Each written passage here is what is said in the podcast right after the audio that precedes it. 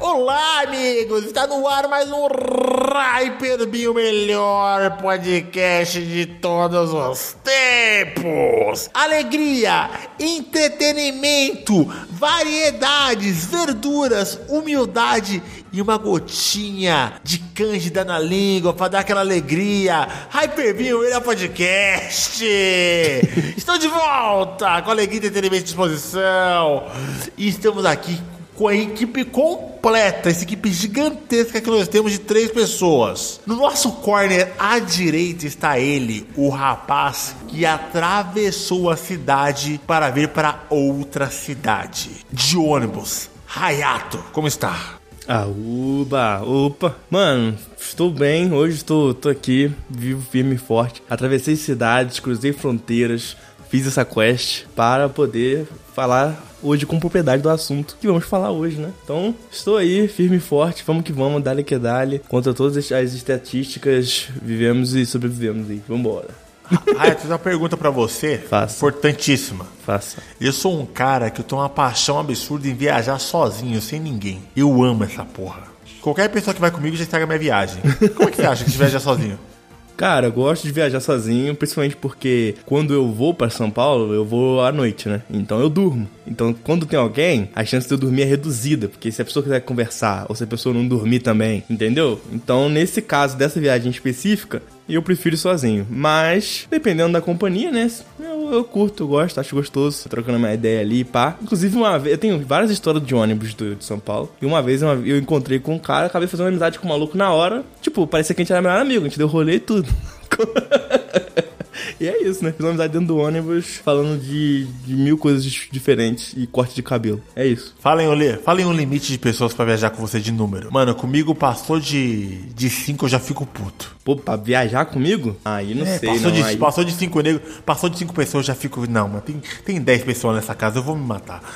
Tá eu já fico assim, gente. Não, mano, não, eu só quero mijar no tempo que eu preciso mijar e cagar no tempo que eu posso cagar. Tem gente batendo na porta aqui, meu Deus do céu, eu já fico tristão, mano. Fico desesperado. Não quero viajar com gente, fico, fico meio afoito.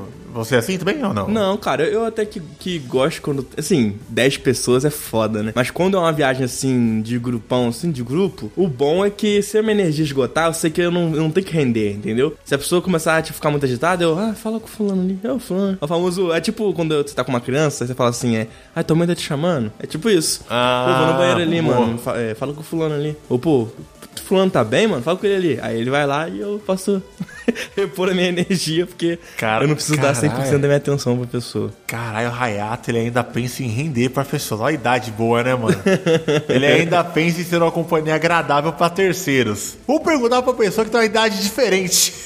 O que ele acha de render alegria pra terceiros? O meu amigo que tá no corno esquerdo aqui, Dratini Joga. O que você acha desse indício de render alegria pra terceiros? Você que tem mais de 30 que nem eu agora. Fala aí, meus consagrados, beleza? Cara, eu não faço questão nenhuma de fazer a alegria dos outros, não, velho. Ah, o Hayato ainda tem o brilho nos olhos, é mó legal, né, cara? É, mano, O cara... o garoto jovem aí, tem todo esse brilho no olhar, que ele vai perder com os anos que vão chegando. Vai, vai, vai.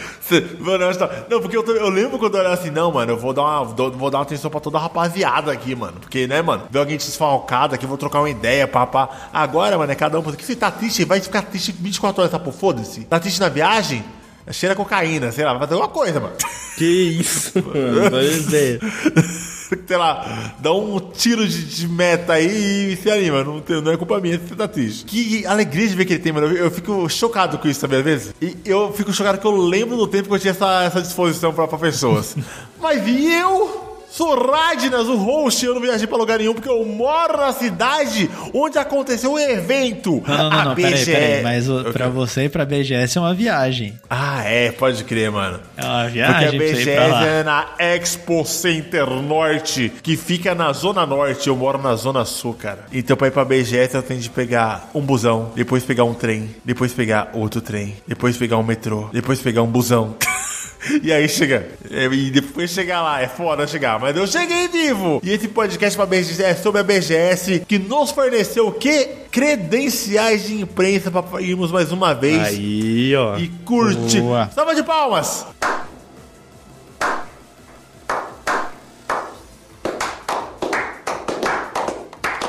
É isso aí, vamos lá e vamos falar sobre esse lindo podcast, sobre esse lindo evento, depois dessa vinheta. Uhul!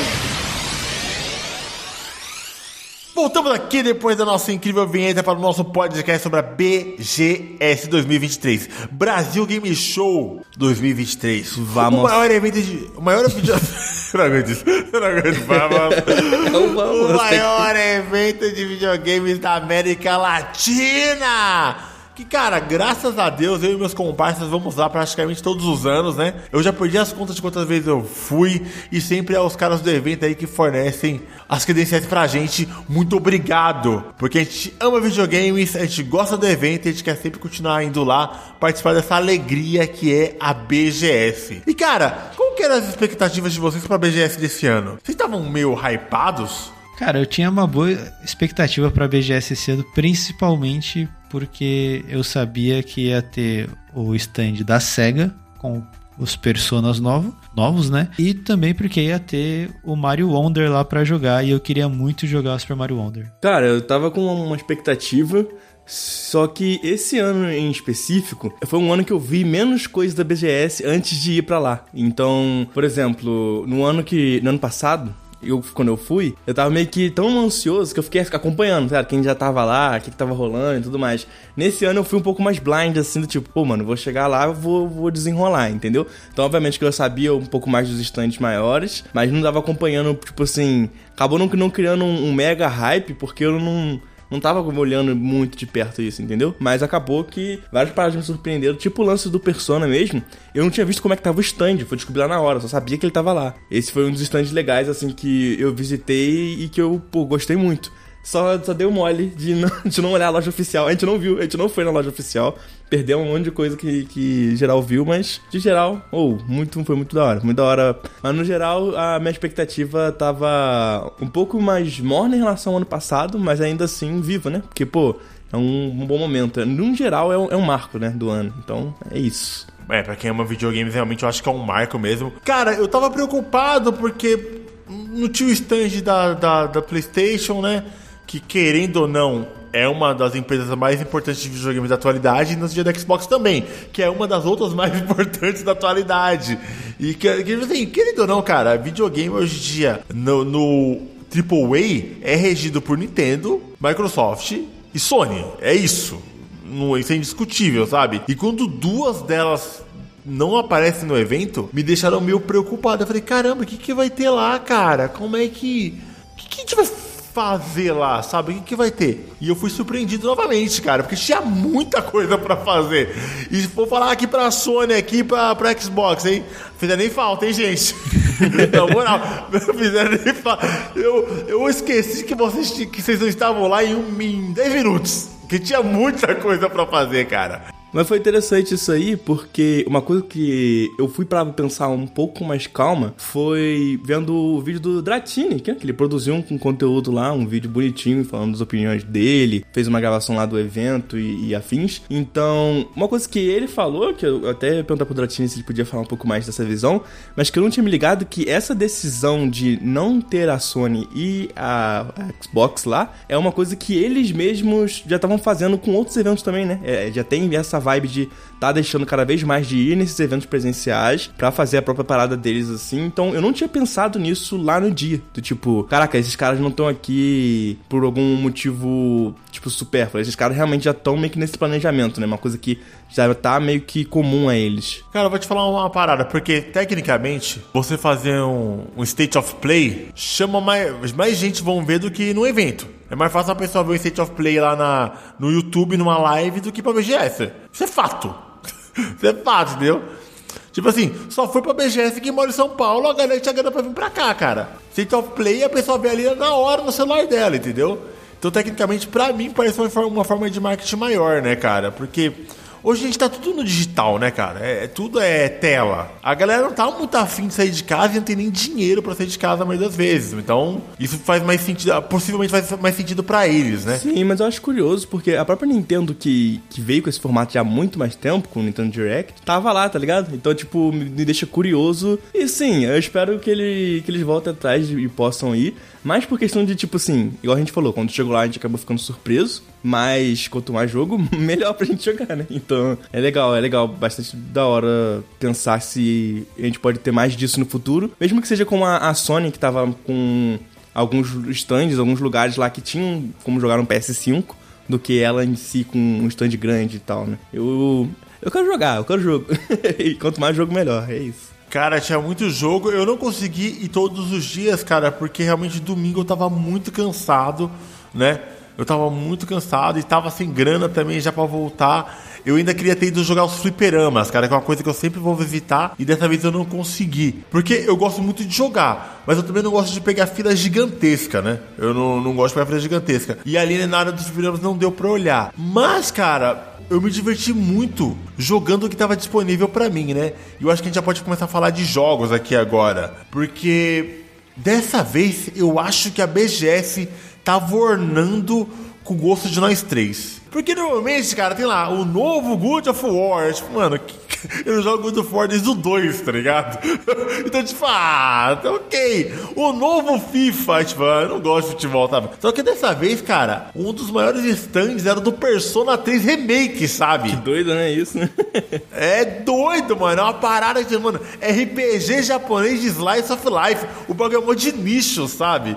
É muito nichado, assim. E é um dos meus RPGs favoritos, cara. Eu tive a oportunidade de jogar. É, eu senti um pouco de desorganização ali do pessoal da SEGA, porque eu acho que eles não estavam gerenciando direito o tempo das pessoas. Porque a fila tava grande para jogar, eu sei, mas não tava enorme pra você obrigar o cara a jogar só 5 minutos, sabe? Eu acho que tava meio desorganizado ali na hora de liberar a galera. Tinha uma galera que tá ficando muito tempo, outra galera que tá ficando pouco, sabe? Porque eu vi que tinha uma, quando a gente tava ali na, do lado de fora conversando com a galera da organização, eu vi que tinha gente jogando muito tempo parado ali, sabe? E quando eu fui jogar, me deram 5 minutos, cara. Então acho que o pessoal da SEGA deu uma comida de bola aí na organização pra gente poder jogar, cara. Porque eu tava louco pra jogar Persona e, cara, eu não posso nem dar uma opinião sobre o jogo real porque foram 5 minutos, cara. 5 minutos de gameplay. Eu praticamente joguei duas batalhas. Eu só posso falar que ele tá lindo, tá bonito, sabe? Mas eu não consegui subir um andar do Tártaro, sabe? Porque as duas batalhas deram 5 minutos. Eu queria muito ter jogado mais, cara. Mais e, e, e entendido melhor melhor as diferenças de andar, ter enfrentado os inimigos diferentes, ter fuçado mais no gameplay ali, cara, pra ver se eu achava realmente alguma diferença. Porque jogando, jogando Persona ali na hora, na unha, pra mim parecia só dar o remake, cara. Pegaram o mesmo jogo, colocaram skin de nova geração e vai, tá ligado? Uhum. É isso.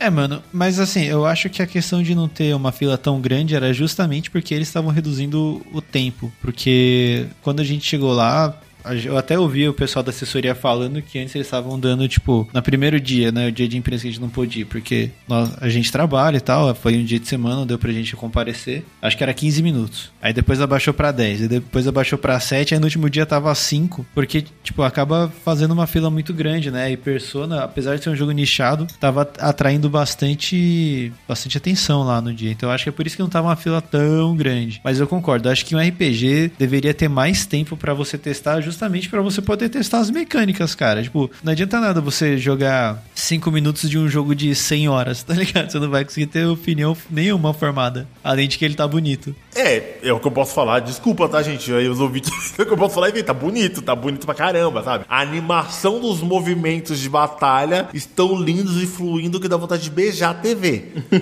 quando, quando ele entrou em batalha ali, o Junpei da primeira espadada, eu falei, meu Deus, tá ligado? Nem parece que é desenho animado, parece que, é, que gravaram em 4K, porque, cara, fluiu muito bonito, sabe? Os golpes, assim. Achei legal, cara. E é isso, cara, de, de personagem que eu posso falar. O pessoal do stand tratou a gente muito bem, tá? O pessoal da SEGA, tá? Eu quero agradecer que eles trataram a gente muito bem, tá ligado? Deram a gente da gente jogar. Deu até uns pingentinhos, ganhou um pingente do Koromaru, né, o Hayato? É, o, o, lance é que, tipo, realmente deu pra ver que foi uma questão de logística pra situação que tava rolando. Mas, de fato, os caras receberam a gente muito bem. A gente trocou, conseguiu ele trocar uma ideia rápida pra, pra conseguir acesso a jogar um pouco do jogo. E, por mais que esses jogos realmente sejam mais difíceis de tu fazer uma análise muito profunda em 5 minutos, já foi meio que legal, sabe? Ter aquela experiência ali de. Logística é logística, cara. Você sabe que é uma da maior feira de videogames da América Latina. Você vai ter um stand e você vai trazer um remake de um dos maiores RPGs de todos os tempos, praticamente o carro-chefe de uma das franquias mais importantes da, da sua empresa. Pô, cara, traz mais console e gerencia melhor o tempo das paradas, entendeu? Não é como se fosse a primeira BGS da SEGA, sabe? Não dá pra nem ficar aliviando isso, né? Putz, mas aí é aí que eu vou te falar que é uma coisa que, que eu percebi. Porque, igual você falou, podia ter levado mais console para ter mais gente testando, consequentemente podia aumentar o tempo, né? Porque ser mais gente testando ao mesmo tempo. Mas eu acho que os caras apostaram numa estratégia mais de tipo de diversificar os jogos, né? Porque só o stand da SEGA tinha, igual você falou, né? Dos dois próximos personagens que iam lançar os, e o Sonic novo. Quanto também, cara, eu percebi nessa BGS num todo uma vibe meio muito mais. muito mais voltada pra, pra público, pra uma, pra uma criação de conteúdo, de certa forma. Então eu percebi também que boa parte do stand ele era mais visual. Tipo, era o arco do Sonic pra você tirar foto eram os posters gigantes que ocupavam. Tipo assim, não é só questão de, de espaço, porque os caras podem pagar por, por mais espaço. Mas você sacou que, tipo, eu acho que nessa BGS em si, não sei se é a primeira, porque vocês têm uma experiência maior do que eu, mas ela tinha um direcionamento muito maior pra uma coisa mais midiática do que só game. Pelo menos essa foi uma, uma impressão que eu tive. Entendeu? Cara, eu não tinha pensado nisso, mas agora que você falou faz sentido, porque eu já vi BGS onde o foco era 100% jogar demo. E, mano, era só fila, e quando você não tava na fila para jogar, você não tinha mais nada para fazer, entendeu? Sim. Tipo assim, fora da Sim. fila não tinha nada para brincar, sabe? E você tem razão, nessa BGS, se você não tivesse na fila para jogar videogame, tinha lugar para você tirar foto, tinha lá o, o, o Aurela do Sonic sim, tinha bagulho para fazer filmagem 3D, tinha um monte de, de cosplay para você tirar tirar foto. Realmente, quem, quem é o cara que, tipo assim, putz, eu não gosto de ficar em fila, ele ia se divertir fora do estante. Sim, sim. Ah, sem falar que, pô, os stands que estavam lá, todos estavam lindos. Não tinha um stand que você olhava e falava, pô, esse stand aqui tá, tá meia boca aqui. Pô, o stand da SEGA, aqueles banners gigantes lá de Persona, o, o símbolo da SEGA, tipo, todo feito 3D, assim, pra você tirar foto. Tinha um da Atlus também, só que sempre tava cheio de gente, porque tava bem na frente da fila da, do, do Persona. E aí a gente não, não conseguiu, não dava para tirar foto direito. Mas, pô, tinha o, o símbolozão da Atlus lá para tirar foto. Tinha bastante coisa para ver e para fazer fora do stand, né? É, outro jogo que eu joguei também, ali que eu já, a gente já tava na SEGA, acho que SEGA foi o lugar que mais. Cara, a SEGA arrepiou, cara. A SEGA mandou bem, né, mano? Sim, sim. Eu. eu trouxe jogos legais pra gente jogar. Eu joguei o Persona 5 Tática. Tática. Uhum. Tática. E, cara, mais uma vez, a gente só podia jogar uma fase, tá? A gente podia jogar o, o a fase número 6 e eu não podia jogar mais além disso. Eu dei um load de game lá e ia começar o jogo do começo. O Rayato que me avisou. mano, isso foi muito bom, mano. Os caras deixaram na fase certinha pra tu testar. Provavelmente é uma fase que já não tem tanto um, tutorial mais, né? Pra tu realmente jogar um pouco mais livre, não ficar só lendo diálogo e tal. O cidadão me pega a demo que os caras estavam resetando toda hora pra fase 6 e cria um new game. Eu falei, ah, o Rádio está tá em casa. Coloquei new game e falei, tome, me espera 10 horas jogando aqui. E aí já ia lançar a cutscene no, cutscene no começo do jogo. Aí eu falei, ô, oh. Calma lá. Aí ela chegou na momento, Jorge, você é meio burrão, hein, mano? Você é burro, moleque. Você acha que o bagulho aqui é sigilo total, mano? É só a fase 6. Eu joguei a fase 6, cara. E mais uma vez, cara, cara, pra quem joga RPG de tática, quem gosta assim, o mais importante no RPG de tática não é os bonequinhos, sabe? É o mapa. É o mapa, sabe?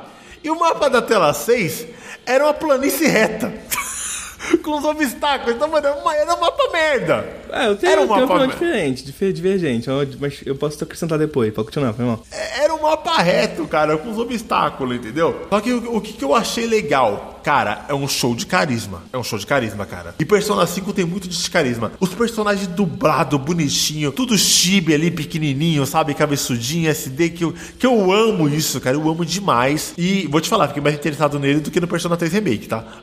vou falar a verdade. Com um personagem inédito, o combate dele, ele traz as coisas de combate do Persona 5 que a gente costuma jogar. Inclusive o ataque em grupo lá, e ele tem uma movimentação com mais liberdade que os RPGs de estratégia que a gente tem. Porque em vez de andar de quadradinhos, ele anda por área, cara, livre, sabe? Sim. Então, ele tem um gameplay mais rápido, cara. Eu também achei. Porque eu pensei que ia ficar pulando quadradinho ali, cara, igual Final Fantasy Tactics, tá ligado? Mas não, ele anda em área livre ali para o boneco que faz a ação. Eu achei interessante pra caramba. Eu, eu gostei, eu só não gostei da tela que eu joguei, porque a tela que eu joguei era uma planície reta com um cara pra se matar, sabe? É, eu, Então, eu acredito que vai ter mais níveis, né? Principalmente porque depois do Persona 5 Royal, tem o lance do hook, né? Do, do Joker. Então eu acho que esse negócio vai acabar entrando. Se dar um hook, subir alguma plataforma, alguma coisa assim, eu acho que vai acabar rolando alguma coisa desse tipo. Mas o que eu achei mais interessante desse jogo em si, que por mais que essa fase ela esteja bem, bem mais reta, igual tu falou, eu percebi que tem um foco no jogo, tanto que os primeiros dois ou três movimentos que ele manda tu fazer é isso, sobre posicionamento, que é uma coisa comum pra esse tipo de jogo, mas é legal porque eu senti uma coisa meio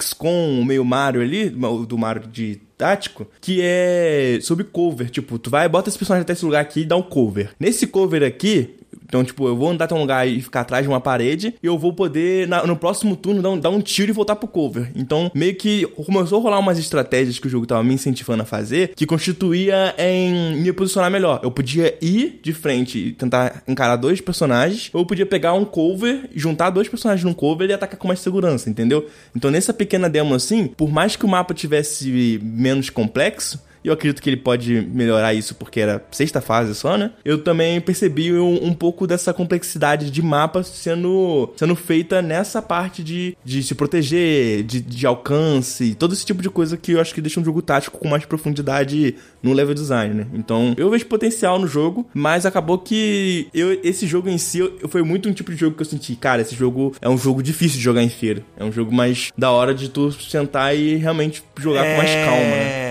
Exatamente isso, Hayato. Porque, tipo assim, eu senti que o jogo tava tentando me induzir a fazer algumas coisas ali pelo cenário, mas eu lembrei, eu só lembrava assim, 5 minutos, 5 minutos, 5 minutos pra jogar. E, cara, eu colocava, eu coloquei os três bonecos pra amassar os outros, tá ligado? eu pegava os três bonecos, colocava em volta comigo e trá, destruía. Brá. E eu terminei ali a fase 6, mas tipo assim, eu tive de fazer correndo, sabe? E mais uma vez eu não consigo dar uma opinião profunda porque cega, eu tive de jogar correndo o seu jogo, sabe? Mas tipo assim, o que eu posso falar mais uma vez é de carisma, que cara, tudo dubladinho, cara, bonitinho, sabe? Personagens inéditos agora e eu ouvi dizer em outros podcasts que teve a galera que jogou outras fases, né? E tem outros, tem, tem lá, a galera toda do Persona vai estar lá, tá? A, a pera inteira. Então não serão, tipo, sei lá, só aqueles três que a gente pode conseguir jogar. Que era o a Morgana, o Joker e a personagem nova, a personagem inédita, que eu esqueci o nome. Também não lembro o nome dela. E você, Datinão? O que, que você mandou lá? Cara, lá no stand da SEGA eu joguei o Sonic e o Superstars. Opa! No momento em que a gente foi lá na BGS, ele não tinha sido lançado ainda, é importante frisar, porque sempre tem aquela questão de que ah, a BGS só traz jogo que ela já foi lançado. Não, essa, essa BGS tinha bastante jogo inédito lá para os padrões da BGS, né? Porque é mais por causa do, do timing que ela acontece. É, geralmente os jogos que estão para lançar no ano ou já foram lançados ou tipo não tem demo para jogar ainda, então não- acaba não, não dando para jogar. Mas esse ano tinha bastante e tava lá o Sonic Superstars. Cara, eu achei ele bem legal. Ele tem uma pegada do Sonic clássico, né? Apesar dele ser modelado em 3D, ele tem a jogabilidade 2D. Inclusive até o modelo dos personagens é modelagem clássica, então, tipo, é o Sonic gordinho e tal. Não- tinha o olho verde ainda, tinha o olho preto. É, e, a- e ele tem algumas novidades. Uma das novidades é que você vai poder jogar com quatro players ao mesmo tempo, igual os de o Super Mario Bros. Só que lá na BGS só podia testar com um personagem, né? E ele tinha os poderzinhos dos Colors, né? Dos Wisps. Não lembro exatamente dos bichi- do nome dos bichinhos que tem É o Whisper mesmo. é o Wisps, né? O poderzinho dos Wisps, que cada cor dá um efeito diferente pro Sonic. E aí, e aí você tem a possibilidade de fazer coisas novas pela tela. Então tem um poder de fogo, tem um poder de raio, enfim. E aí o demo lá dava pra jogar uma fase entre aspas, né? Que é o ato 1, ato 2 e um Robotnik. E aí acabei que eu consegui jogar bastante coisa, porque eu consegui também fazer a fase bônus, pegar o, a Esmeralda. Pô, vou falar pra vocês, eu vi muita gente criticando, mas eu não acho fundado esse- essa crítica toda a esse jogo, não. Ele é um Sonic clássico. Sonic clássico é isso. Eu posso falar a verdade, cara, quando eu vi você jogando? Eu vi você jogando e eu adorei. Eu gostei muito. Exatamente, cara. Eu acho que é a primeira vez na vida que existe a possibilidade de eu comprar um jogo do Sonic. Porque, cara, aquele Sonic lá, que ele tem movimentação 3D lá, cara, não, não é. Eu gosto de game, eu quero o Sonic de plataforma, entendeu? eu quero Sonic de plataforma. E eu vi você jogando ali, cara, e pareceu legal. Os gráficos estão lindos, mas ele tem aquele gameplay. É gráfico moderno, next gen, porém com gameplay retrô de jogos do Sonic, cara, né? Que é o jogo do Sonic que a gente quer. Sim. Entendeu? Porque se você pega o Sonic e transforma ele no Mario 64, ele não é mais o Sonic, ele é o Mario 64, entendeu? Não, não, não é. A gente quer jogar o Sonic, cara. A gente quer jogar pra baixo, apertar um botão e rodar, virar a bolinha e correr e, e matar inimigo por cima. Uma boss battle legal, onde você usa a gravidade dos, dos pulos para derrotar. E cara, Sim. eu gostei muito da, da fase que tá jogando, que é uma fase que começa com você num plano, num, num avião com o Tails, sabe? É, esse É, ele clássico. trouxe. Ele trouxe bastante coisa clássica do Sonic pro jogo, só que com uma repaginada de um gráfico 3D, né? Posso fazer uma pergunta André, sobre? Pode? Pode? É, uma coisa que eu vi algumas pessoas falando é que sentiram o Sonic mais lento, só que isso é bom porque sentiram que no level design deu pra, deu pra entender melhor o que tava acontecendo na tela sem sair esbarrando em tudo e aquele caos que, que é Sonic, né? Então, tu curtiu isso? Tu gostou? Tu sentiu esse Sonic um pouquinho mais lento aí pra, pra poder ver melhor o que tá acontecendo ali? Cara, eu acho que, assim, ele, ele é um pouquinho mais lento, mas não é algo que me incomodou. Mas eu acho que, assim, não tem como confirmar, porque isso precisa de um estudo mais técnico, mas na minha opinião ele tá meio que na mesma velocidade que os Sonics clássicos, sabe? Tipo, os Sonics de Mega Drive. Não é tão rápido quanto os Sonics de Game Boy Advance, ou então os Sonics mais modernos. Até mesmo o Sonic Mania eu acho que é um pouco mais rápido. Mas pra mim tava dentro da minha expectativa e eu gostei, porque é exatamente isso que o Radlands falou. Você usa muito o impulso que você vai pegando a- ao decorrer da fase pra ir fazendo as coisas, né? Então eu achei ele bem fluido. É, eu gostei de, de como as fases estão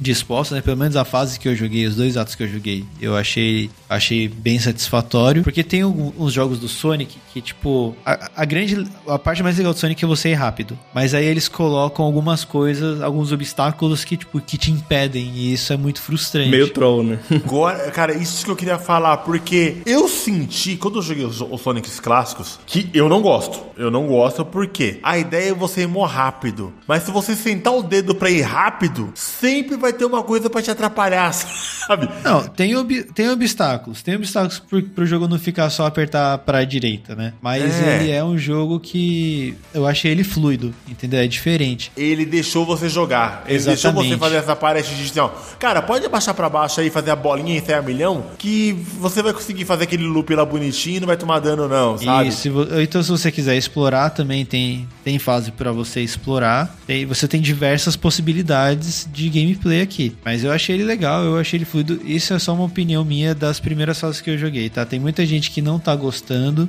mas aí eu acho que é a opinião de cada um. E na, da minha parte, eu gostei bastante e eu achei legal ele estar lá e ele ter bastante atenção. Inclusive, tinha uma hora lá que a gente tava. A hora que a gente foi conversar com o assessor de imprensa, não sei se vocês perceberam, mas o diretor do Sonic tava lá. Sim, E que aí tinha uma criança jogando e ele, tipo, ficou prestando muita atenção na criança jogando, tá ligado? Porque, tipo, eu acho que o que acontece também é que muita gente acha que a- o cara é adulto e o jogo é pra ele. Mas não, às vezes o cara tá fazendo o jogo pra uma criança se divertir também, sabe? Cara, Então- a- a- quando você vai fazer o gameplay de qualquer coisa, a faixa etária é importante, entendeu? Se você tá fazendo um jogo do Sonic, com certeza não é pro Murilo de 48 anos, tá? Que tá tomando Heineken agora ouvindo um podcast. Não é, pro- Exatamente. pro, pro moleque, mano. É pra criança, velho. É um jogo pra criança, entendeu? E você que tá no erro de estar jogando Sonic, entendeu? E exigindo o Miyazaki do Sonic, entendeu? Não, não vai ter, mano, entendeu? É pra ser uma coisa mais simples. É pra ser um gameplay mais simples, sim, sabe? E, e- e só porque é simples não quer dizer que é ruim, cara. É, entendeu? exatamente. E o- eu vi você jogando, e quando eu vi você jogando, eu senti essa facilidade olhando, cara. Porque eu tô acostumado a ver a galera jogando Sonic clássico em lives, que eu,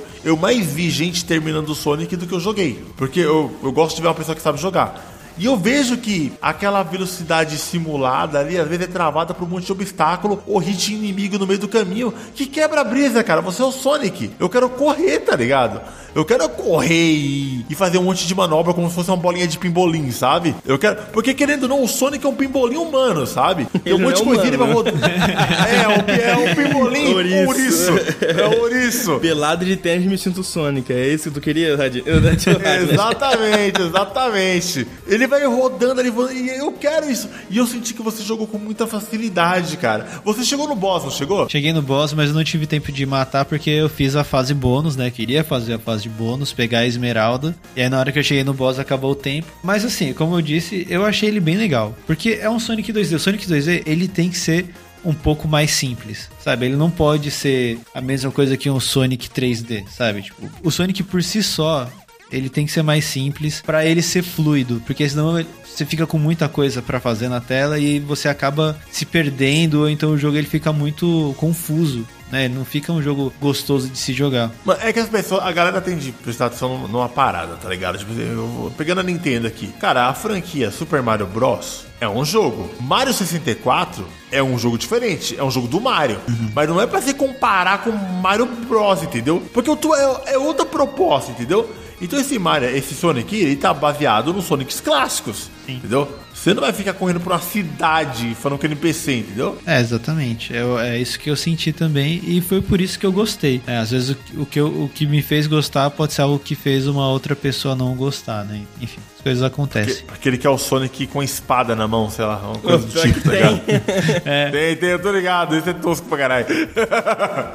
esse é bem trash. Bom, e, cara, a gente não conseguiu jogar o novo Yakuza. Eu vou te falar, cara, que eu nunca joguei um Yakuza na vida, por isso que eu nem me interessei em entrar no stand, cara. É, o Yakuza, o Infinite, o Infinite Wealth lá, ele tava fechado. E o que tava aberto lá era o spin-off, que é um jogo que você joga com o Kiryu. E é, tipo, um bagulho meio bizarro, assim. Ele, tipo, ele é um android, e aí, tipo, você tem que ir matando as pessoas na rua. É um negócio meio doido, assim, tá ligado? Esse era o que tava lá para jogar. E Infinite Wealth tava lá, só que ele tava fechado. A gente não conseguiu jogar porque a gente acabou gastando o nosso tempo jogando o Persona e o Sonic, né? Que foram as nossas prioridades. Nosso grandíssimo 5 minutos.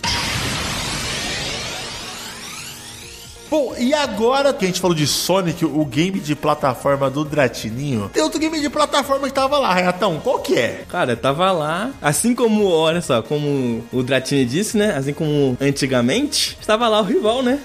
Tinha jogo do Mario. O Dratini falou isso mais uma vez, ele falou isso no vídeo dele e falou isso pessoalmente pra mim. E é muito legal mesmo, que era curioso ver os dois stands, assim, das empresas maiores. Era tipo Nintendo e, e Sega, sabe? Parecia um, um bagulho bem, bem anos 90, assim. E é muito, muito maneiro isso. Então, Mario tava lá com o Mario Wonder. Agora já lançou o jogo, mas não tinha lançado ainda, tava para lançar enquanto tava rolando o evento e a gente jogou, a gente pôde jogar um pouquinho do Mario Wonder. Infelizmente, acabou que a gente jogou bem pouco também. Essa é uma constante na, na BGS, pra dizer a verdade, que é jogar bem pouco porque parece que realmente estavam otimizando a fila e por mais que a gente estivesse entrando como imprensa, a gente tava num dia que tava bem lotado, então eles meio que estavam adiantando o nosso lado, mas ao mesmo tempo não conseguia deixar a gente um tempo diferente do, do público no geral. Então a gente conseguiu jogar só um pouco. Acho que o Dratini jogou uma fase ou duas e eu também só uma fase só. Eu joguei uma fase só também. Então, eu joguei uma fase só também. Quando dei pra próxima já, já acabou. Ah, não, eu passei pro Radiant jogar a terceira, alguma coisa assim, né? E acabou. Algo do tipo. É, sim. Então. Mas esse, esse jogo aí em específico eu posso falar um pouco mais de propriedade porque já joguei. Joguei agora fora da, da, da BGS. Então pode dizer que a BGS ela, ela fez bem em botar aquela parte do jogo que era bem o comecinho mesmo. Porque, mano, é, esse jogo é muito gostoso, é um jogo mágico assim. E eu senti um, um, uma sensação muito boa jogando ele lá, mas esse jogo de fato é um tipo de jogo que realmente seria muito melhor se tivesse um tempinho a mais. Porque, cara, esse jogo é, é algo que me pegou muito porque ele é muito nostálgico. Ele funciona de uma maneira hum, bem inovadora, assim, pro que é Mario, porque o Mario ficou estagnado no, no New Super Mario Bros., assim, essa fórmula por um bom tempo. Não que seja ruim a fórmula, mas acaba que eles desgastaram um bocado. E o Mario Wonder já foi um jogo que eu senti que tava numa vibe mais tipo, mano, a gente entende que a gente ficou tanto tempo agarrado nessa mecânica do New que a gente precisava trazer uma coisa diferente, uma coisa, uma coisa maravilhosa, né? Quem diria? e, e, aí o Mario Wonder ele cai como uma luva nisso, que é um jogo que você sente uma familiaridade grande por estar tá jogando com uma gameplay muito parecido com os Marios mais antigos. Achei que ele também, inclusive, tem muito uma pegada do, do World mesmo, que é o meu favorito. Mas ele também traz muita inovação porque ele tem uma mecânica nova principal que é de umas sementes, né? Tem umas sementes assim fantásticas que quando o Mario pega, eles metem o louco, faz com que a fase se transforme e vire uma coisa, pô, bem mais, tipo assim, teatral até, né? É bem legal. Tem uma fase inteira, que se não me engano é a que o Radness jogava, acabou que não deu entendeu? Que você pega um, uma semente e, tipo, a, a, fase inteira vira on rail, assim, ela vai andando sozinha, mas o que vai acontecendo em volta, tipo, é, é incrível, sabe? Então é um jogo bonito, um visual muito legal. É um jogo que eu sinto que trouxe de volta a vontade, minha vontade de jogar Mario 2D, que eu não tinha muito tempo. E eu acredito que tudo isso, cara, dá seu resultado do fato de que o jogo, ele tem muito carinho nele, cara. A Nintendo manda muito bem nisso. E Mario é um jogo que eles não iam dar mole. E eu vi recentemente uma notícia que eu falei, cara, eu acho que agora eu entendi por que esse jogo tem tanto especial que é. Que é o fato de que os desenvolvedores desse jogo, eles tiveram um aval da Nintendo de tempo ilimitado para desenvolver ele. Então, tipo, eles falaram assim, ó, faz aí o Mario que vocês querem fazer 2D, entendeu? Obviamente que deve ter tido uma podada aqui e ali, mas no geral o jogo mostra esse resultado de uma equipe que teve tempo de fazer o que queria fazer e também que gosta muito do que tava fazendo, saca? Então, tipo, deu pra sentir um pouco disso assim, eu gostei bastante desse jogo. Eu vi alguém falando hoje que cinco pessoas fizeram o Super Mario Bros. original. E nessa equipe do Wonder tem quatro deles. Nossa, é muito da hora, né, mano? Tu sente, tu sente isso, cara. É, tem quatro dos caras originais, tá ligado? Então, tipo, que é a equipe, tipo assim, a equipe braba, mano. Tipo, os caras, tipo assim, é nós, é Mario, Mario é nós. Entendeu? A gente sabe o que a gente tá fazendo. Mario é nós, a gente sabe o que a gente tá fazendo, dá re... respeita. A gente tá aqui desde os anos 80 fazendo isso. E, cara, que eu, eu joguei pouco, tá? E esse não deu pra curtir muito como vocês. Mas, cara, Mario é uma coisa, é uma coisa. Querendo ou não, Mario é um jogo muito difícil de fazer. Porque ele é um game de plataforma igual todos os games de plataforma, cara. Então, durante aquela pouca fase lateral andando para a direita, você tem de girar o máximo de diversão possível para pessoa e não pode ter repetição, sabe? E quando eu vi você jogando, cara, eu vi você fazendo muita coisa, cara. Ele, ele o cenário de fundo super animado, sabe? Com coisa acontecendo no fundo da tela, os NPCs, as florzinhas falando com o personagem, diálogos enquanto você anda pela fase, sabe? Em português, hein? Ó. É em português. O Mario se transformando em elefante, sabe? Gerando novas mecânicas. Aí e agora o Reato diz que a tela se transforma quando você pega a força. Então é muita coisa acontecendo nessa sua viagem da esquerda para direita pro jogo não ficar chato, cara. Eu, acho isso muito importante porque eu gosto muito de games de plataforma. E cara, eu vou te falar que é difícil ter um bom, cara. Tipo assim, esse, esses games indies de plataforma. cara, é muito difícil você ver um game indie de plataforma que faz sucesso. É, eu acho se que. Você, se, eu pedir, se eu pedir pra você citar dois, você não consegue. Eu consigo. Fala aí. Celeste e Cuphead nas fases é legal de plataforma também. Hum, eu não sei se as fases de Cuphead são tão boas assim, cara. É, eu, eu ah. concordo com o Raiz. Eu acho que o Cuphead ele é muito melhor os boss rush do que, o, do que as fases. É, eu acho que a tela não é uma tela muito bem planejada assim. Celeste eu não joguei. Pô, Pô, Celeste, mas, mas aí Celeste, eu não acho que Celeste se encaixa numa plataforma tipo Mario esquerda pra direita. É Super Meat Boy a parada. É diferente, tá ligado? Ele é mais agressivo ali na, no reflexo. E, e, e Mario, cara, o Mario, ele tá um Cara, é, é pra criança, sabe? É pra criança ou pra adulto que ama coisa colorida que nem eu, né? Porque eu sou um cara, um negão cheio de dread, com banda de camisa de banda de rock and roll, mas joguinho pra mim é, de, é coisinha colorida, sabe? É Pokémon e Mario, sabe? É só minha skin que é de, de Ed Lord no coração, que é coisa colorida. E cara, eu acho muito divertido esse, esse jogo onde você. Sabe o que eu gosto no Mario?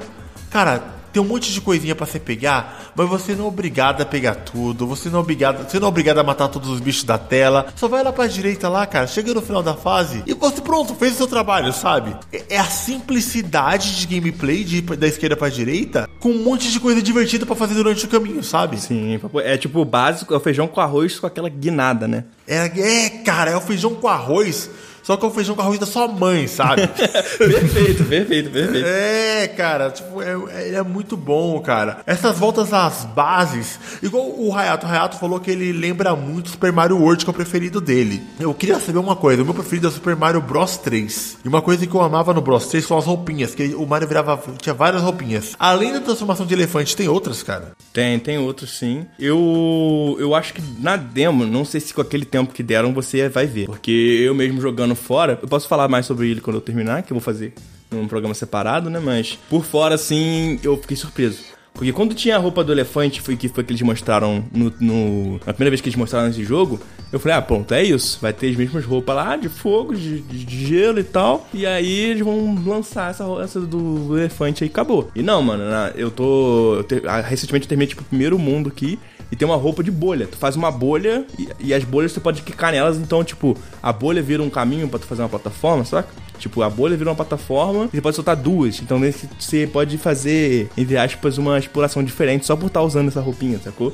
Então. Tá ligado que tem uma controvérsia com essa roupinha, né? Pô, não sou ligado, não tô. Não, tá ligado? Porque existem vários mods de Super Mario World, né? De Super Nintendo. Sim. Com milhares de mods. Eu acho que é um dos jogos mais modificados. E o Brasil, ele é um dos países que mais desenvolveram mods. E as pessoas, elas adaptam novos power-ups pro Mario e algumas pessoas criam power-ups. E existia um power-up que era o Bubble Mario, que tinha basicamente essa mesma mecânica, não era exatamente igual, mas e se eu te falar que a roupa do Mario era chapéu e camiseta rosa e macacão azul?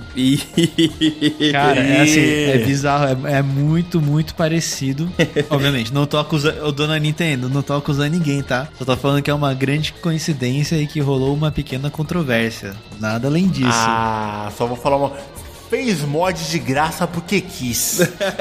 É, exatamente. Pior que E é, ainda verdade. teve sorte É, que não sabe? tomou o Cease and Desist, né, da Nintendo. É, sorte sua que a Nintendo foi boazinha, deixou você estudar esse grande clássico da Que vacilo, caralho. é. Esse grande clássico da Nintendo. É, mas é isso, rolou, cara. É bem parecido, assim. Parece que, cara, o- que os caras jogaram o mod e falaram, pô, essa ideia é boa, hein? Vamos, vamos copiar, só que não vamos fazer igual. Só que aí fez igual. Tô louco pra jogar. Cara, eu não tenho Switch, né, cara? O preço tá chegando no preço que eu quero pra pegar, porque eu quero pegar um Switch, porque eu tô achando que esse videogame vai ficar mais uma geração aí, cara. Eu não tô achando que vai ter um Switch Pro, não, hein? Eu, eu acho que vai, hein? Acho que ano que vem, outro Switch aí. Outra coisa, hein? Outro Switch que vai rodar esses jogos antigos e os novos? Espero que sim, cara. Senão eu vou ficar meio bolado. Já pensou a Nintendo quebra todas as expectativas, lança um videogame, tipo, de mesa mesmo, consolezão, e fala, não, agora o Switch é só o nosso portátil. Caraca. Co- Não, Toca ele a vem. música dos Vingadores, tá ligado? É, não, eles vêm. Tome, finalmente, Nintendo 65. do nada, do nada. Cara, eu acho que Switch é o videogame perfeito pra mim, assim, cara. Que eu não, não existe nada melhor. Cara, todo de imaginar eu pegando, sentar na frente do, do, do, do PC pra jogar, cara, eu já fico mó triste, sabe? Ah, pô, não quero ficar na frente do negócio, sabe? Eu quero jogar em pé, jogar sentado com os cachorros, jogar na cama, sabe? Quando eu quiser jogar na televisão zona braba, eu vou lá e jogo, sabe? Eu acho que, que a Nintendo tem muito ainda pra, pra arrancar do Switch, cara. Muito, muito, muito. Então, Mario Wonder, cara, eu acho que foi. Eu acho que ele, é o, foi o melhor jogo da BGS, cara. É, mano, assim, eu tô suspeito pra falar porque eu joguei mais coisa, né? Mas sim, é, pô, é um jogaço mesmo. Eu achei ele genial. Uma coisa que a gente fez também, cara, nós que somos. O Hayato é dev e eu sou pobre, então a gente tem uma coisa em comum, a gente gosta de jogo indie. Ele porque desenvolve, eu porque eu tenho dinheiro pra comprar AAA, então eu jogo muita coisa independente, entendeu? E a gente foi na feira indie, cara. E, cara, como é que foi a aventura de vocês na feira, na feira indie, hein? Mano, a gente teve na área indie sim. Eu especificamente não joguei tanta coisa esse ano. Mas o Dratini já me passou ali o caminho das pedras que vocês tinham ido um- alguns dias antes de eu chegar em São Paulo. E aí, um dos jogos que eu joguei lá que, pô, me impressionou bastante foi o. Thunder Ray. É Thunder Ray, eu ia falar Thunder J, mas beleza. Thunder Ray não, tem, eu não precisava nem falar, cara. Eu sabia que era esse. Esse game tava demais, cara. É, foi, então, Esse Thunder Ray aí, cara, eu fiquei impressionado porque é a mesma coisa do Mario, sabe? Ele pegou uma fórmula simples que existe já e falou assim: ó, vamos pegar essa coisa que a gente gosta e evoluir, sim, mas, mano. respe... mas respeitando a fórmula antiga. Sim, que, Que- pra quem que não eu- sabe, é um jogo, acho que argentino. Eu, pelo menos o desenvolvedor que tava lá era argentino, né? Argentina. Que é um jogo que o, o cara, o Dratini conseguiu trocar uma ideia um pouquinho melhor com o cara, que basicamente disse pra ele que ele gosta muito de Punch Out, né? O jogo clássico aí da Nintendo. E ele queria fazer o dele, ele foi, foi lá e fez. E é muito legal, cara. O jogo é, tem um visual muito bonito. Eu acho que isso foi uma das coisas que, que mais me impressionou nele, porque eu sou muito fã de desse design mais cartoonzão, sabe? Que é um design até que me lembra um pouco desses remakes de jogos antigos, tipo de Street of Rage e tal. Quanto também é um design que tem um tipo umas bordas grossas, sabe? Uma coisa bem bem cômica assim, webcomic. Então eu gostei muito desse jogo. Eu não sou o maior fã de Punch-Out de todo mundo, assim, mas eu gostei muito do que eles fizeram ali, porque é um jogo que ele é simples, igual o Radjan falou, ele abraça as origens de onde ele veio, mas ele consegue iterar um pouco mais em cima com umas temáticas mais divertidas e também com algumas mecânicas diferentes. Então, em resumo, esse foi um dos jogos que, que eu joguei, que gostei bastante. E eu, pô, vi muito potencial, embora esse é um dos jogos que já tá lançado. Do ano passado, quando a gente foi na área Índia, tinha muito jogo que não tinha sido lançado ainda, né? Então esse foi legal ver lá, porque já sabia que se eu saísse dali eu poderia jogar é mais dele. Acabou que eu ainda não, não joguei, não parei para jogar, mas pretendo adquirir ele em breve aí. E quem sabe num, num programa mais futuro eu fale sobre ele, que é um jogo muito da hora. E tava ganhando bastante destaque, assim, tipo. Eu gostei dele pra caramba, velho. Eu, eu joguei ali e, querendo ou não, cara, fazer um punch, um punch out decente é difícil. Sim. é difícil. Porque ele, é, ele é puro parry e esquiva, entendeu? Então a animação dos boss tem que ser muito bem feita, cara. Tipo assim, eu tentei jogar aquele Pato Box, cara. E eu desisti de jogar porque visualmente, como ele é todo preto e branco, a tela é preto e branco, o seu herói é preto e branco, o boss é preto e branco. Tinha muita cena ali que, que o boss ia fazer uma movimentação e você não conseguia entender o que ele ia fazer, cara, e acabava tomando dano. Nesse, eu consegui, mesmo jogando com os inimigos mais avançados, eu senti que visualmente você conseguia se preparar para as pancadas que havia, entendeu? Sim. Você olhando ali pra aumentar os personagens. E eu acho isso muito importante. E, cara, esse gráfico cartunesco que você destacou, cara, ele é muito lindo, cara. Muito. É uma coisa fazer. Eu não sei como ele fez aquele, aquele negócio, cara. Quanto de dinheiro que ele gastou pra fazer aquilo. Aquilo foi barato, sabe? Papo reto. Aquilo não, não, não, tem como, cara. Ele gastou uma grana pra fazer aquilo. Porque uma coisa é você fazer pixelado, né? Você pega um cara talentoso ali no pixel art e manda ver. Mas aquela, aquele cartunzão ali, do, na, tudo bonitinho com a história encaixando, cara, tava, tava demais, sabe? Demais. E eu gostei muito, gostei muito. Achei bem gostoso de jogar. O Dratini, ele jogou um lá. É o Mullet, Mullet Mad Jack. Mullet Mad Jack. Que ele, cara, é um, é um shooter boomer. Demais. É, ele, ele é uma mistura, né? Ele é um boomer shooter roguelite. Puta, cara, eu achei ele maravilhoso. Pode explicar, Dustin, da sua experiência sobre esse jogo? Cara, eu não consegui, eu não consegui jogar porque eu sou péssimo em FPS, mas olhando parecia muito divertido, cara. Esse jogo, assim, se você gosta de Doom, Quake, esses jogos tipo Power Slave, Heretic, Hexen, esses jogos tipo que é que era cópia de Doomzão mesmo, clássico, você vai adorar, porque ele é um jogo que é o, que é o seguinte, você tem ele, ele se passa em corredores, basicamente. E o que acontece? O personagem ele só tem 10 segundos de vida. E cada inimigo que você mata, você ganha mais 3 segundos. E cada corredor que você passa é como se fosse um andar de um roguelite, né? Tipo Hades, por exemplo. É como se fosse uma sala. E no final de cada, de cada sala, você ganha um upgrade. Aí você pode fazer um upgrade de armas, pode fazer um upgrade de vida, de velocidade, enfim. E esse loop de gameplay torna ele extremamente viciante, porque além dele ser um jogo muito bonito, ele é um jogo muito rápido, muito dinâmico. E, se, e cada vez que você joga acontece uma coisa diferente e você fica tipo sempre se concentrando e tentar ficar mais tempo visto. É, a história dele é a seguinte: é um futuro distante em que as pessoas elas são viciadas em endorfinas e viciadas em redes sociais. E aí, aí tipo, a princesa é raptada pelos robôs que são os ricos, que são, se não me engano, diretores de mega corporações, umas paradas assim, eles, são, tipo, eles se transformaram em robôs e eles são as únicas pessoas que não vão morrer em segundos se eles não tiverem uma, uma alta taxa de endorfina. E aí o que acontece? Uma empresa te, te contrata barra te sequestra para fazer uma live de você indo na mega corporação matar esses robôs para salvar a princesa, tá ligado? Então quer dizer, o jogo ele é basicamente uma live do cara indo matar as pessoas. Assim, é uma história muito doida, mas eu acho que ela faz todo sentido com a gameplay. Uhum. E Inclusive tem até uma mina, uma personagemzinha que fica te falando umas paradas, ela te provoca, fala tipo, ah, você vai morrer, sua vida tá baixa, ah, Aí, tipo, você passa uma fase, ela fala, nossa, seu engajamento subiu. Aí fica aparecendo o chat do lado, assim, comemorando que você passou de, de corredor, tá ligado? Na hora que você vai escolher o power-up. Então, assim, ele é um jogo muito, muito, muito divertido. Ele ainda não saiu. Eles falaram pra gente que eles estão programando para sair uma demo jogável em fevereiro do ano que vem. E quando ele for lançado, em maio do ano que vem, eles querem fazer uma integração com a Twitch. Então, você tá fazendo live desse jogo o chat que vai aparecer no jogo realmente é o seu chat e o seu chat vai poder fazer escolhas para você. Então eu acho que esse jogo ele vai ser cara. muito foda, cara. Sim, porque entra essa parte do chat entraria, por exemplo, até na parte de roguelike, né? Porque quando você passa de um, de um certo nível, ele é separado em andares, né? Você ganha um upgrade.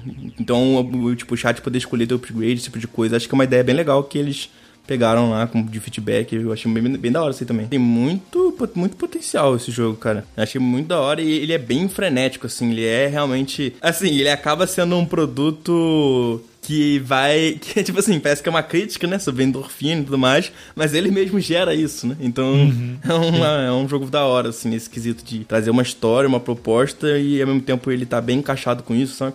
É um jogo muito rápido e uma coisa legal, porque tu falou sobre assistir jogando, que quando eu tava na fila para jogar, tinha um moleque que tava na minha frente, mano, o moleque tava amassando, ele foi muito moleque longe. amassou mesmo. Pô, o moleque sinistro, cara. Ele pegou ali a, a, o feeling do jogo, ele foi indo e foi muito maneiro assistir o jogo, assim. Ele avançou bem mais do que eu, por exemplo, e... Mas eu consegui ver bastante coisa de jogo também e achei muito da hora, cara. Esse jogo aí vai, vai fazer sucesso. E esse é BR mesmo, né? Esse é brasileiro. Esse é brasileirão, é nosso. E é bonito. Orgulho desse aí, cara. Orgulho demais. Ele me, cara, é assim, alguma referência legal, mas que não tem nada a ver com a gameplay, tá? De, fre de frenético e gráficos, assim. E por alguma coisa ele me lembrou de Hotline Miami. É, isso é uma coisa, quando começou a falar.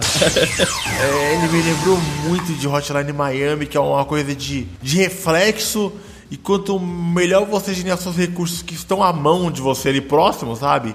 E executar os caras, você não precisa ter muito carinho, não é uma coisa que você pensa muito, é reflexo, cara. Sim, fora que ele é meio, meio junkzão mesmo, igual o Hotline Miami. E também tem um visual meio Vaporwave, assim, né? Umas cores mais azul, rosa e tal. Então, tipo, acho que ele passa uma vibe nesse tipo de coisa mesmo. Gostei muito. Pô, a gente tem que falar do Final Fantasy Dom Pedro. Final Fantasy Dom Pedro? Caralho, eu não joguei essa merda. Você conseguiu jogar, Destino? Não, não consegui jogar também. Cara, tinha um, tem um cara lá que fez um jogo baseado em Final Fantasy. E é, tipo, também baseado na independência do Brasil. Um rolê desse, assim. É com o Dom Pedro, tá ligado? Pô, não vi essa porra, não. E o nome do jogo é Final... A gente ficou chamando de Pedro Fantasy lá, mas não é o, Mano, o logo, não, o logo do cara é uma cópia o logo do, do cara é exatamente, é exatamente Final Fantasy. É o logo do Final Fantasy X, cara. Aquele com, com a letra e a sombrazinha assim por cima? A silhueta? É, aquela, aquela não, não, não, é a silhueta azul lá, colorida, sabe? É, tô ligado. Ele fez igualzinho, ele, ele nem tentou, mano. Aí eu pensei, eu quero jogar o Final Fantasy Pedro aí. Aí, ah, não tem demo jogável, mano. Ah, fiquei tristão, mano.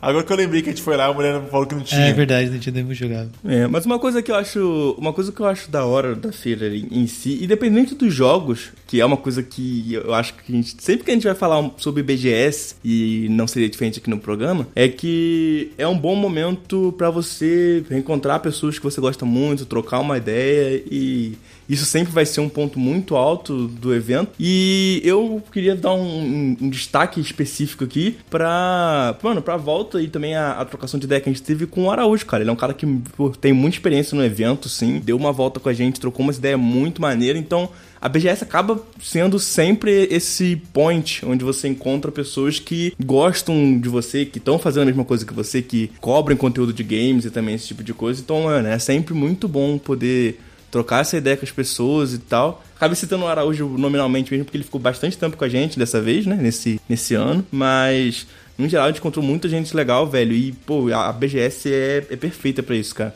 É, é mais do que. Então, mais do que só jogos, também é bem legal esse lado meio que social, né? Tipo, de. Tipo um rolê mesmo, né? Que rola lá. Ah, não, cara, eu, eu sempre uso a BGS porque, cara, como a gente que produz conteúdo, igual você. O cara do nosso time de podcast, ele não mora no mesmo estado que eu, cara. É. Entendeu? Então, cara, o cara é meu amigão, tá ligado? A gente se vê uma vez por ano, cara. O cara é na VGS, sabe? É, é sempre um lugar, um lugar, um lugar maneiro pra, pra, pra se encontrar e fazer amigos, cara. Eu, eu fiz alguns. Eu conheci uma galera, uma galera nova lá na BGS. Não ficamos tão amigos pra sempre, porque eu, a gente pegou contato, mas foi legal que, tipo assim, eu fui pra BGS, cara. No dia que eu fui na BGS, deu uma treta lá, alguma coisa aconteceu no metrô de São Paulo, que a linha azul toda parou. Parou. E eu trombei um- uma molecada nerd que tava também apavorada, sem saber e a gente achou um Uber e foi todo mundo junto pra BGS lá e conheci. E na, na saída, dentro do, do, do- do ônibus pra ir embora da BGS, sentou um senhor do meu lado. Um senhorzinho, um tiozão assim, cara. E ele falou, cara. Eu tô cansado, eu não sei como vocês aguentam fazer isso aí, cara. Eu falei, ah, esse é o primeiro evento? Ele falou, não, primeiro evento não, mas é a primeira vez que eu tô fazendo isso aqui, ó. Aí eu falei, isso aqui é o quê? Aí ele abriu a bolsa. O cara tinha um puto escudo gigante do Capitão América. tá ligado? O cara tava o cara, tipo, um senhorzão, cara. Ele, é, ele, o sonho dele era ser cosplay, sabe? E ele, ele- a primeira vez que fez cosplay foi na BGS, sabe? Porque a BGS abre espaço também, né? Pra quem é cosplayer, pode entrar no, entrar no evento de graça, cara. Que é outra coisa maneira também. Então, se você é cosplayer e, e quer mostrar a sua arte, a BGS sempre dá um- uns ingressos VIP lá pra você poder comparecer. Que é uma moeda de troca, né, cara? Você vai lá no evento de graça e você também vira atração do evento. Sim. É uma coisa muito legal. E, cara, eu, eu, eu gosto muito desses momentos de como a gente conhece a, a galera e rever amigos. Teve alguns amigos meus que não conseguiram ir, não conseguiram cred- credencial. Uma pena, espero que ano que vem eu possa ver eles. E é isso, cara. BGS 2023, certo? Certo, certo. Certo. É isso, amigo. Acho que nosso, nosso podcast sobre eventos está bem feito, bem gostoso e bem maravilhoso. Vocês querem falar mais alguma coisa? Eu quero, hein? Diga. Eu queria falar, mano, que é muito importante que vocês continuem, continuem escutando o programa, porque foi através dele que a gente conseguiu ir lá. Mas não se esqueçam também de acompanhar nossos queridos amigos, cara. O, tanto o Radnas quanto o Dratini fizeram vídeos sobre a BGS. Então, fazer esse, esse meio que jabá inside, né? Jabá de camarada aqui entre nós. Velho, assistam os vídeos lá, mano, que, que os moleques produziram sobre o, o evento, porque ficou muito da hora. O, o Radnas aí. Assim, quando esse podcast sair. Eu creio que o que não vai ter saído. mas o Tratino saiu lá, pô, ele editou o vídeo, ficou, pô, na moral, pô, ficou um vídeo muito bom. Então, mano, acompanha aí também, tipo, os moleques fizeram um vídeo sobre BGS aí, que é, é um conteúdo até que complementar esse aqui, de certa forma, né? Então, É, cara, é tudo família, cara. Família Hyperbeam, cara. Agora a gente é um, uma gama de criadores de conteúdo aqui, cara. é isso, mano. É Taberna do Rayato, é V, é Dratini, é, não, é nós, cara. É todo mundo junto, entendeu? Tá todo mundo misturado aqui na, na coletividade que é a broderagem. A gente é brother no videogame, a gente é brother no conteúdo, a gente é brother em tudo, entendeu? Então acompanha o nosso trabalho. E dos outros amigos também que estão daqui, cara. Araújo, Wilson, Moriá, todo mundo, cara. É, acompanha o canal da galera aí, porque criar conteúdo sobre videogames de maneira decente no Brasil, tá ligado? É, é difícil, cara, é difícil. Por favor, continue acompanhando o conteúdo. Certo? certo, certo. mas não é certo que isso é impossível. Isso aí, amigos. E caso você queira dar opinião sobre eventos e não eventos, Hayato, pra onde queria mandar as cartas virtuais? Pô, isso é muito simples, só mandar um e-mail lá pra perguntehyperbin.gmail.com Manda sua perguntinha, que a gente tem um quadro Poké Center. Ó, é pra mandar, hein? Manda ele a pergunta lá pra gente acumular. Porque a gente quer dar uma acumuladinha, né? Pra poder fazer aquele, aquele quadro bonitinho, respondendo vocês aí. Então manda, manda, manda falando sobre o programa. Manda falando sobre a beleza dos nossos queridos nossos queridos amigos aqui, Tratini, esse homem lindo, Radnas com esses dreads ao vento. Conversa com a gente, é, conversa com a gente. Seja imortalizado. Você quer ser imortal, cara? O único jeito de ser imortalizado na alcunha do sucesso é aparecer na nossa leitura de e-mail, cara. Não tem outra forma, não tem outro jeito, cara. O único jeito do seu nome estar no hall da fama, Valhalla, é participando dessa leitura de e-mail. Não tem outro jeito, cara.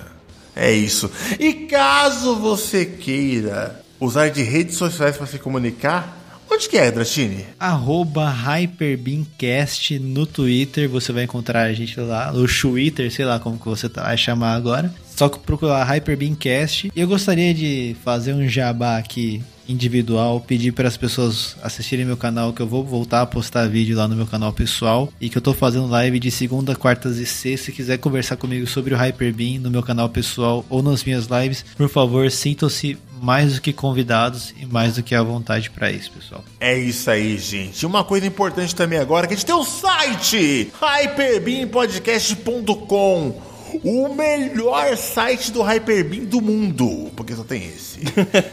melhor site de Hyperbeam Podcast. Está lá lindo, voraz. Entra lá, gente. Olha, acessa, dá page view lá mesmo. Vai nas plataformas. Ah, e, da... oh, e você agora? Agora. Tô... Mano, se você está ouvindo por uma plataforma digital de podcast, dá nota aí. Nota máxima. Nota 5, isso aí. 5 estrelas, é, nota, nota 10, o que Mano, tiver se aí. for pra ficar miguelando, você nem clica nesse negócio de avaliação, irmão. Papo reto.